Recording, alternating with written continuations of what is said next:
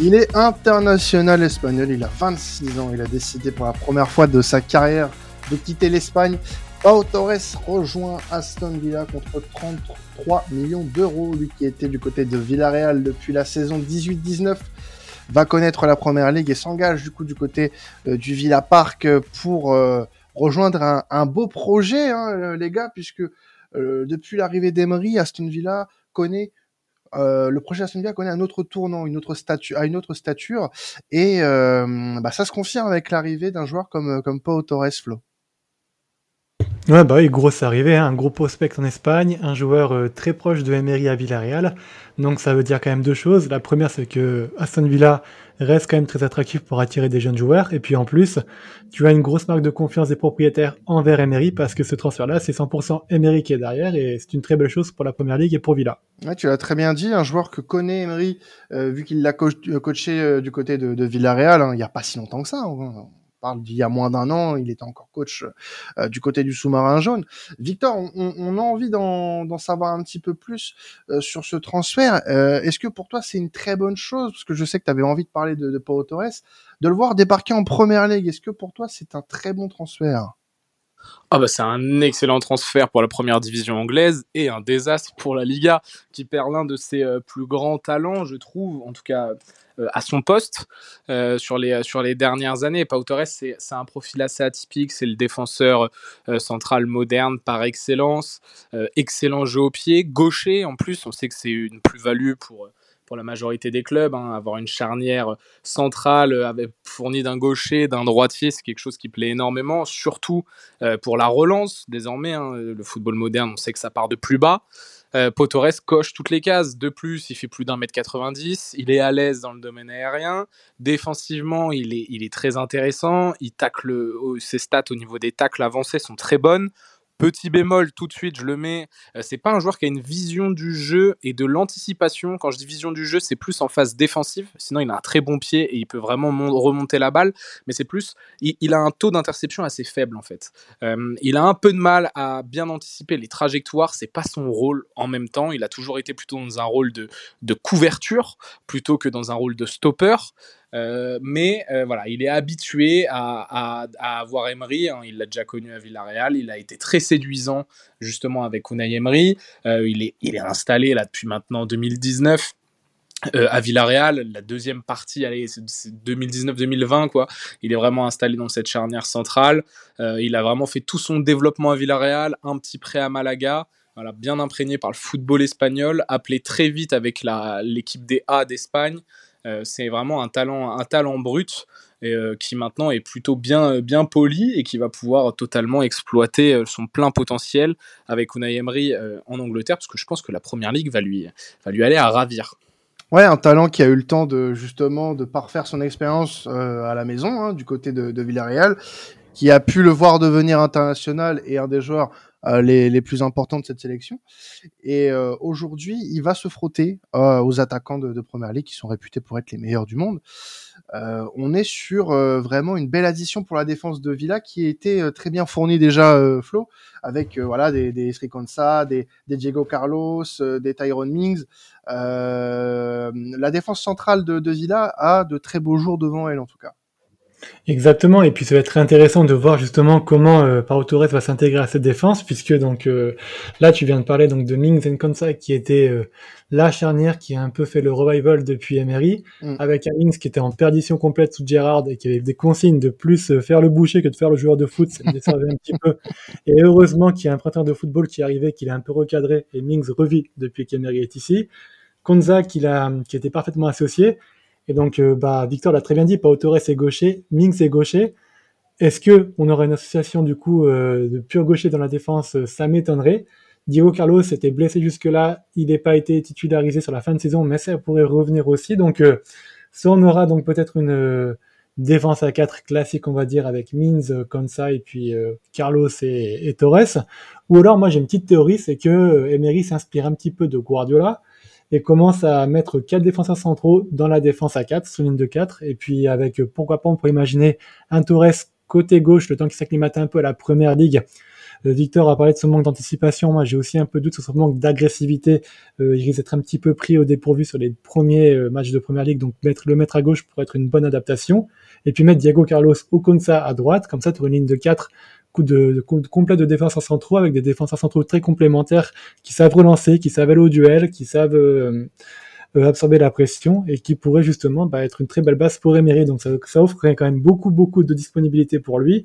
Faut pas oublier aussi Callum Chambers qui restera une doubleur de luxe entre euh, ce rôle qu'il pourrait avoir entre défenseur central et latéral droit. Et puis à gauche, il y a aussi il y a aussi il y a aussi Lucadine. Lucas Digne, voilà, j'avais oublié son nom, mais voilà, qui pourrait aussi euh, être un rôle plus offensif sur d'autres matchs euh, pour s'adapter à d'autres adversaires. Donc, euh, tu as quand même une défense qui est quand même très très intéressante, très complémentaire, avec plusieurs options. Pourquoi pas aussi un passage de défense à 3 qui est aussi envisageable. Et Mary, je pense qu'il va faire plaisir, et c'est clairement ce genre de signature qui va pouvoir remodeler un peu Villa, lui donner vraiment plus de d'options pour la pour la Conference League et puis pour la Première Ligue, avec bah, des choses qui vont s'adapter suivant l'adversaire qu'ils vont affronter. Tu, tu, tu, le vois vraiment euh, s'installer pour le moment dans un, dans un rôle de, plus de latéral du coup? Parce que c'est vrai que euh, quand tu regardes un petit peu les, les, latéraux qu'il y a aujourd'hui, notamment à gauche avec Alex Moreno, le Digne, à droite tu as tu as Matikash, mais c'est vrai que euh, ça peut paraître un petit peu léger. Euh, moi personnellement, je, je le vois totalement s'acclimater assez rapidement dans, dans, dans, son nouveau euh, dans son nouveau club et dans cette nouvelle euh, dans ce nouvel environnement qu'est la première ligue, parce que bon sans manquer de respect à la Liga, l'environnement PL, c'est vraiment tout autre chose. Mais euh, je pense qu'il a les capacités, honnêtement, pour, euh, pour y arriver. Après, est-ce que ça se fera sur une, courte période, cette acclimatation, ou ça sera peut-être un peu plus long?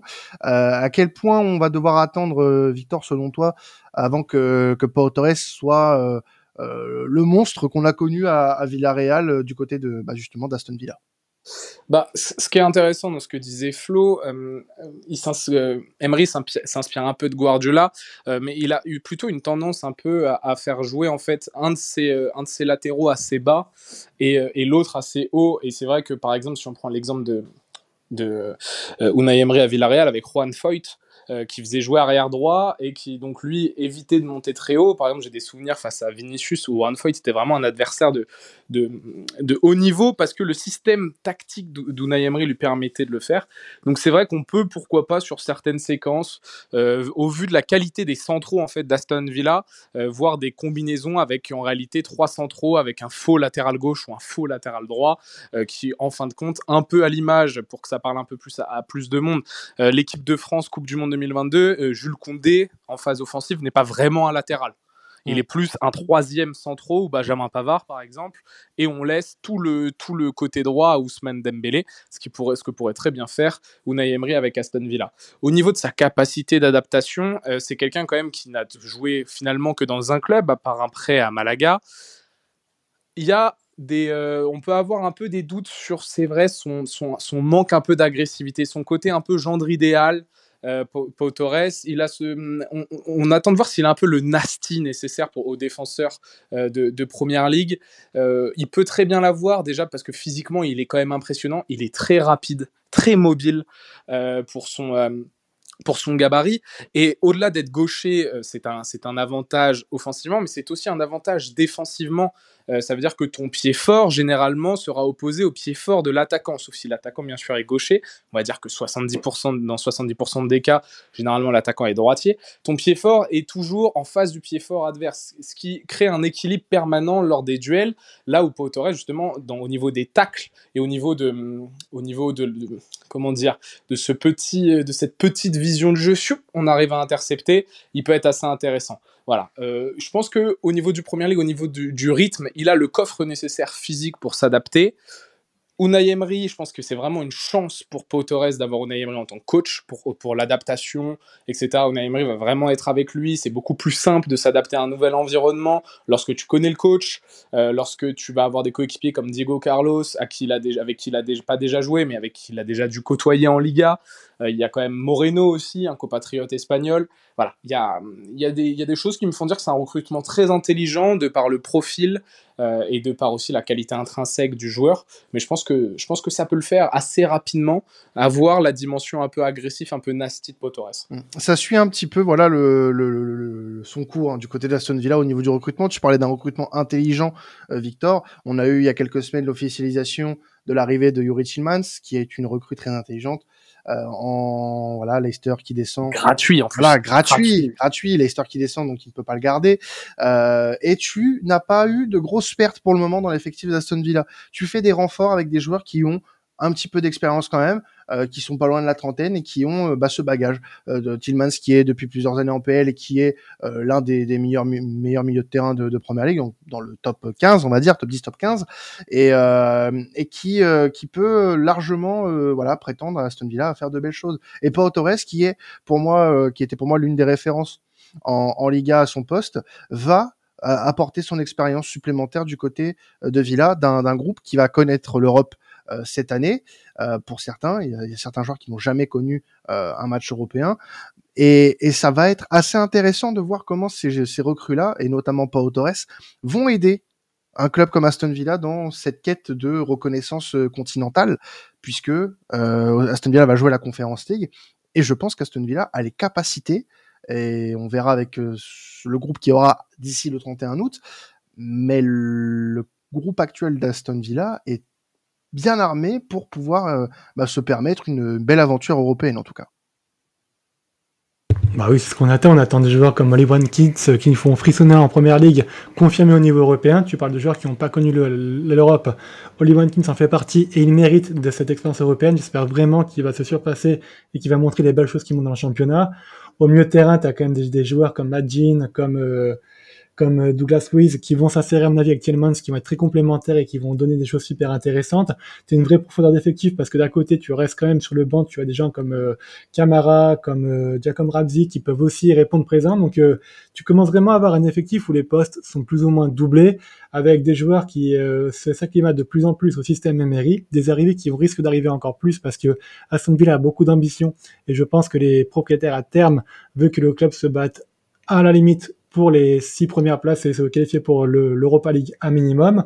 Donc il va falloir s'attendre, à mon avis, encore un mercato très actif des Villans, avec des joueurs qui sont encore euh, Emery compatibles, et Emery qui va encore, bah, comme euh, on a très bien parlé de Victor, à mon avis, continuer un peu à développer son système qu'il affectionnait à Villarreal et qui marchait très très bien, euh, avec donc entre, entre autres le latéral offensif et le latéral défensif, mais d'autres choses aussi avec euh, un jeu de transition et puis des, des, latéraux, des ailiers, à mon avis, très rapides. Je pense que Buendia va continuer de nous impressionner et va continuer à montrer que le faux départ qu'il a eu sera bientôt un mauvais souvenir. Il y a de quoi vraiment être optimiste avec cette équipe d'Aston Villa et avec, euh, je pense, la direction que prend le club et les ambitions que les propriétaires ont parce que donc Emery veut quelque chose, il est soutenu. Et je pense que c'est vraiment quelque chose de très très positif et de très euh, un choix fort, je trouve, pour euh, montrer que euh, on a enfin un projet de jeu qui est respecté et une vision qui veut être accomplie par les propriétaires. En tout cas, c'est sûr que là, pour le moment, au vu des premiers éléments qu'on a euh, à la mi-juillet, c'est un mercato qui promet du côté de d'Aston Villa et en tout cas on risque d'être assez surpris une nouvelle fois par la saison des Villains euh, du côté de nos voisins anglais. En tout cas voilà tout ce qu'on peut dire sur l'arrivée de, de Torres et du début de mercato d'Aston Villa. Merci à vous de nous avoir suivis pour ce petit podcast sur l'arrivée de Pau Torres en, en, première ligue et du côté du Villa Park. C'était traditionnel, passez un excellent été mercato avec nous. Ciao tout le monde.